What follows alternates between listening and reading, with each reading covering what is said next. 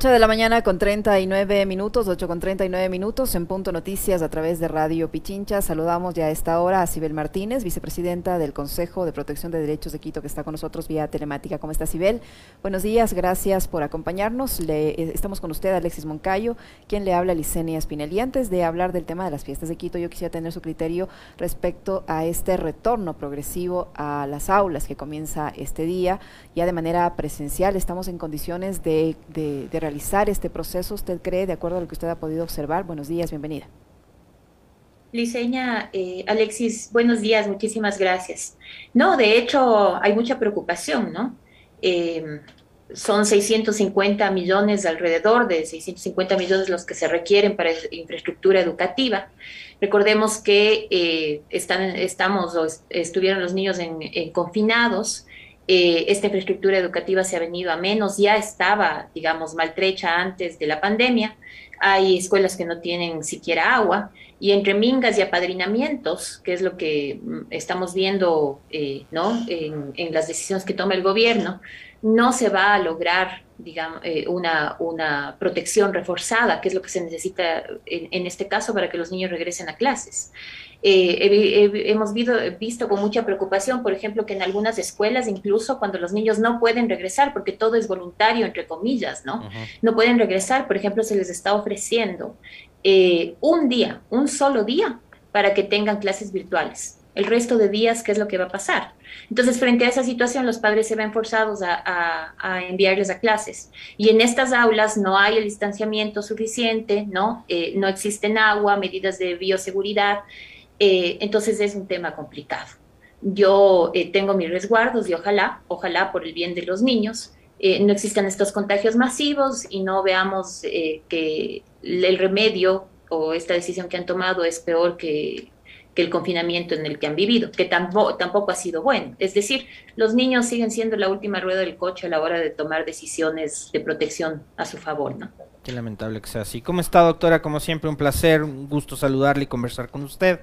Yo también le quiero plantear una inquietud eh, por fuera del tema porque por el cual le habíamos invitado, pero que siempre es, es oportuno conocer sus conceptos, su visión, su reflexión y análisis sobre algo que hemos vivido con estupor los ecuatorianos en los últimos días y son las masacres carcelarias, que tienen que ver también con la violación de los derechos humanos de, decenas de cientos de personas que están recluidas en, estas cárceles.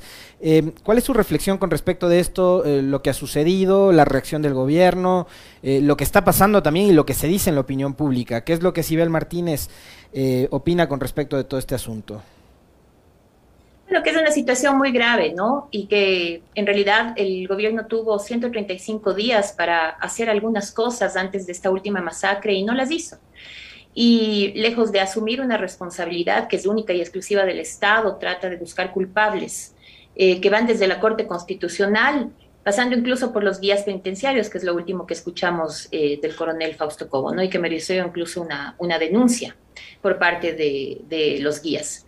Eh, creo que el tema va mucho más allá de, tratarnos de imponer una visión exclusiva respecto a, la seguridad, ¿no es cierto? Es decir, eh, yo veía con preocupación cuando esperamos dos días que el mandatario se pronuncie frente a esta situación y lo primero que hizo es hablar de la seguridad ciudadana.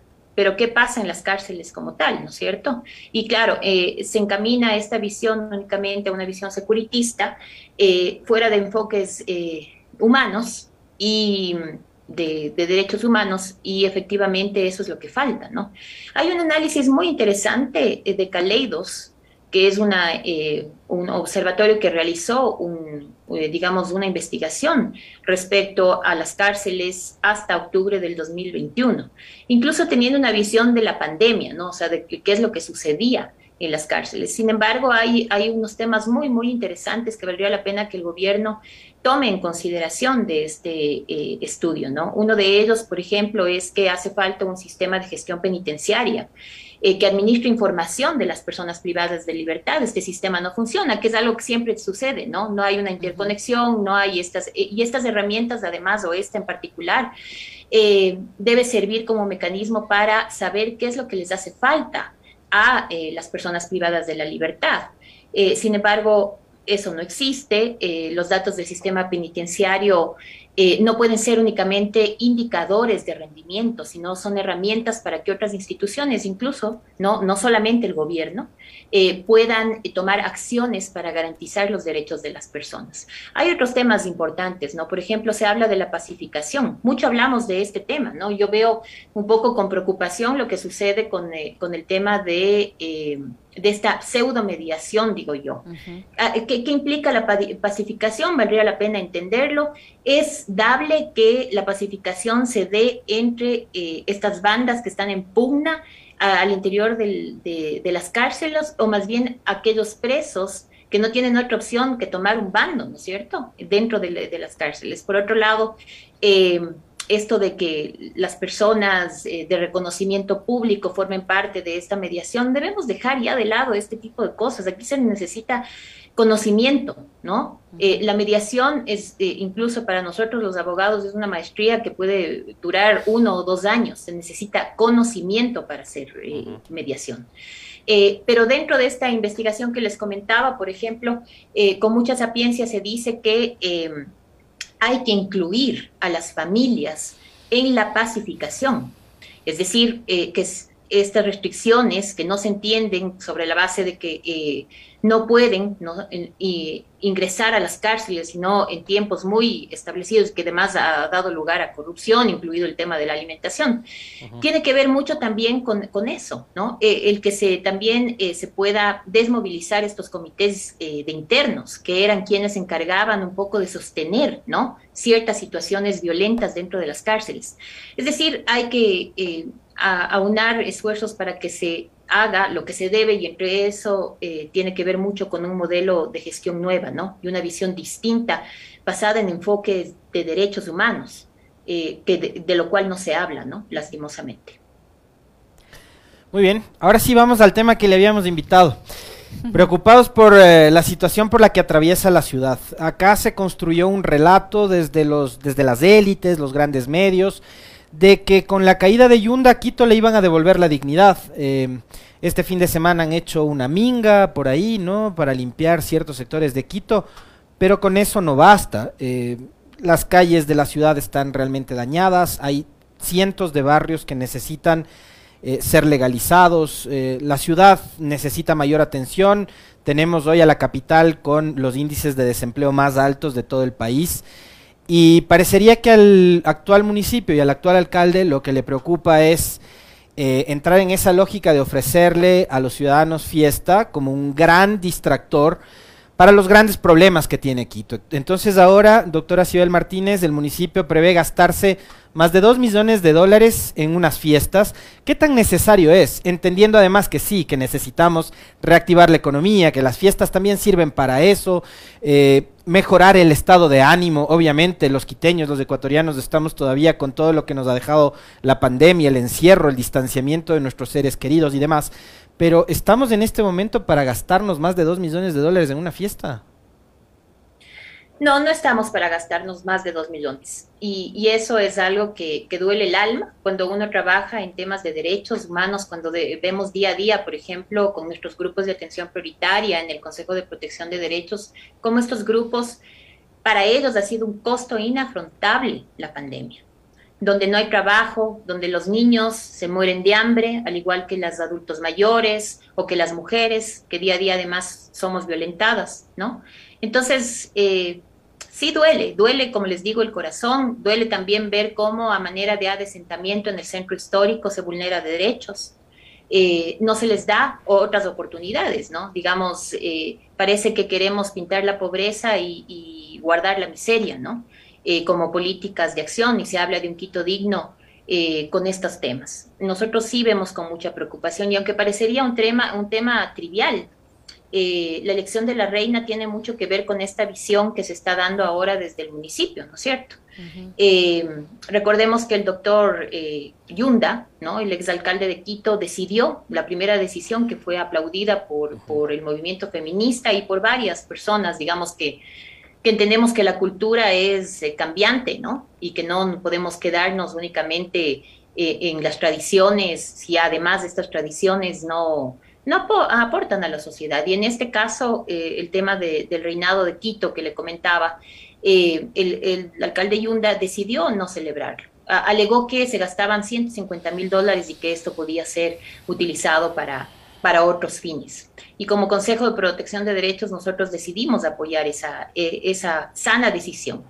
No solamente por el, tema de los 150 mil dólares, le comento que 150 mil dólares serviría para crear otra Junta de Protección de Mujeres y Adultos Mayores o multicompetente en, el, en, Quito tan necesaria, ¿no?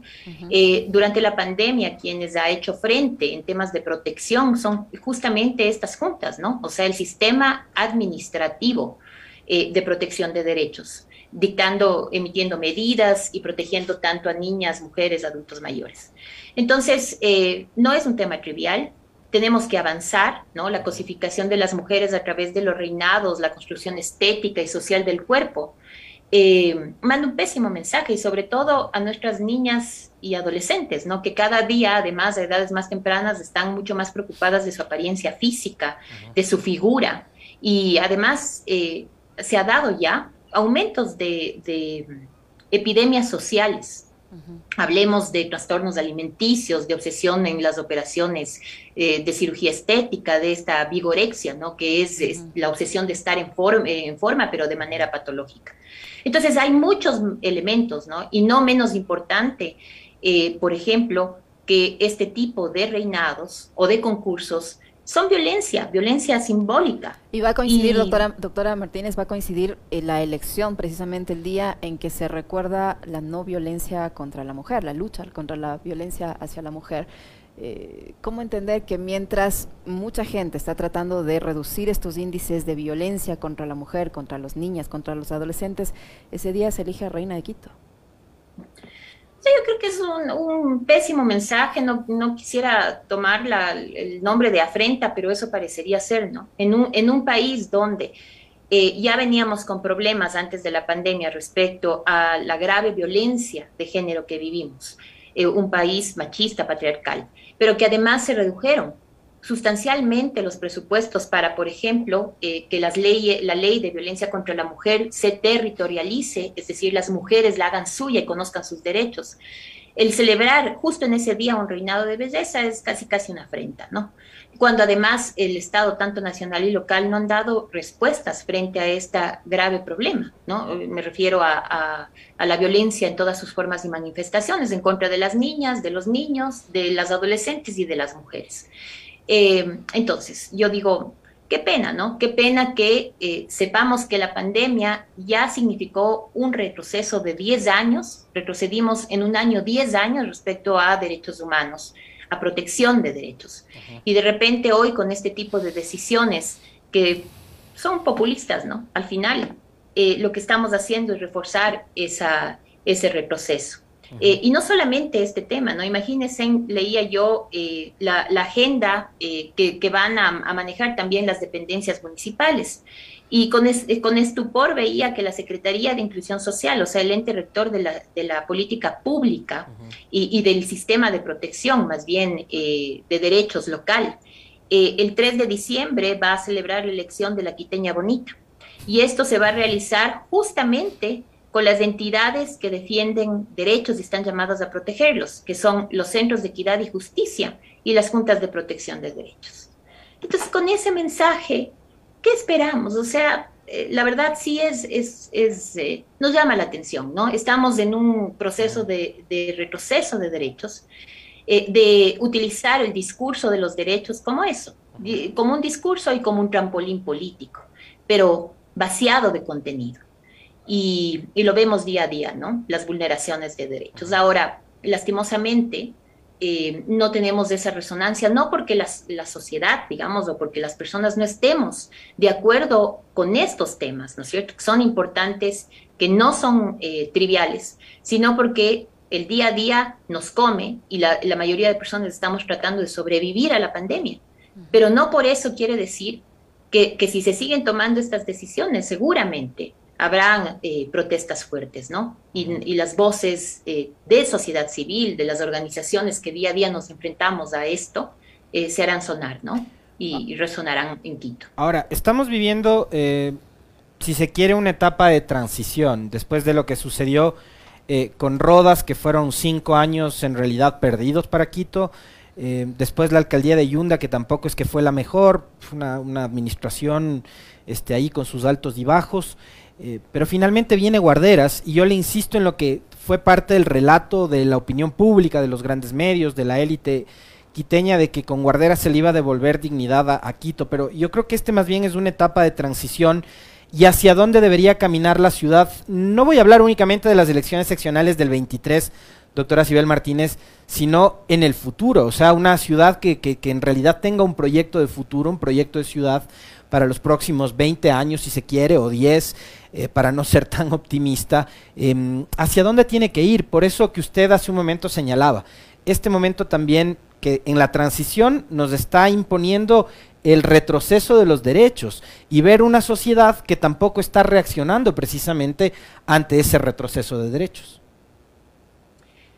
A ver, yo creo que, que es importante y justamente son los derechos los que van a hacer eh, la diferencia, ¿no? Es decir, este, este tiempo de trabajo de, del alcalde ahora en funciones eh, le va a servir o debería servir para hacer cosas eh, básicas y necesarias, ¿no? Entre ellas eh, el bacheo de Quito, ¿no es cierto? La limpieza de la ciudad, o sea, cosas puntuales, pero no vamos a limpiar la ciudad haciendo minga, además obligando a los funcionarios eh, municipales que salgan al, imagínense, ¿no? Que salgan en sus días, digamos, de, de descanso obligatorio llevando palas o lo que tengan en la casa para limpiar la ciudad, así no se, esa, eso se demu demuestra con claridad lo que está sucediendo al interior de Quito, ¿no? Al interior del municipio. Esas mingas además sirven sí. solo para la foto, doctora, porque, y sirviendo para la foto deberían por lo menos aprender a coger bien la escoba, ¿no?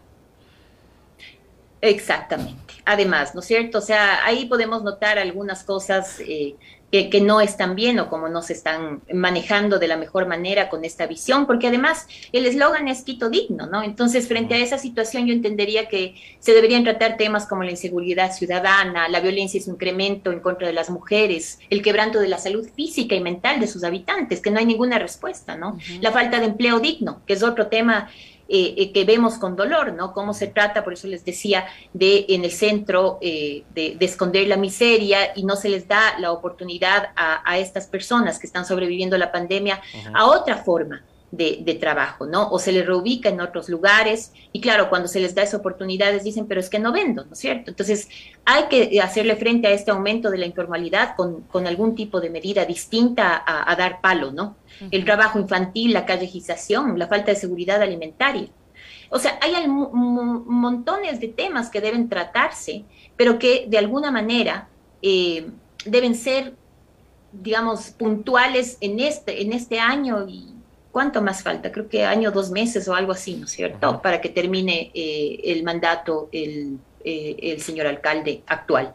Sin embargo, nosotros lo que, lo que vemos es la desesperación de hacer las cosas, de decir que se está trabajando, pero sin en un enfoque de género. ¿Cómo es posible, Alexis, eh, Liceña, que eh, se hayan pintado murales, ¿no? No sé si ustedes también vieron esto. Se pintan murales, se utiliza a, los, a, a las eh, adolescentes infractores, uh -huh pero sin ninguna concatenación. Es decir, yo sí quisiera ver si es que existe un programa, indicadores, ¿no? Para saber cuál es la educación que se les está dando respecto a o qué aprendizaje van a tener eh, haciendo un mural, ¿sí? Porque esa es la verdadera rehabilitación, ¿no es cierto? ¿Qué tipo de medida socioeducativa eh, está, está haciéndole frente a este chico que le sirve para eh, crear un mural, ¿no es cierto? No hay nada de eso, todo es como aislado, no es integral eh, en temas de derechos humanos, que es lo que, digamos, eh, a nosotros nos preocupa. Pero ya en general, en, en la ciudad, eh, yo creo que el que mucho abarca poco aprieta, y ese dicho tan, tan sabio también se expresa directamente en el manejo de la ciudad, que lo vemos, vemos con preocupación lo que está sucediendo, ¿no? Uh -huh. Muchísimas gracias, doctora. Siempre muy valiosos sus criterios. La doctora Sibel Martínez, vicepresidenta del Consejo de Protección de Derechos de Quito, que ha estado con nosotros. Muy amable, muchas gracias. Muy amable. Gracias. Doctora. Buenos días. Lo propio, muy amable.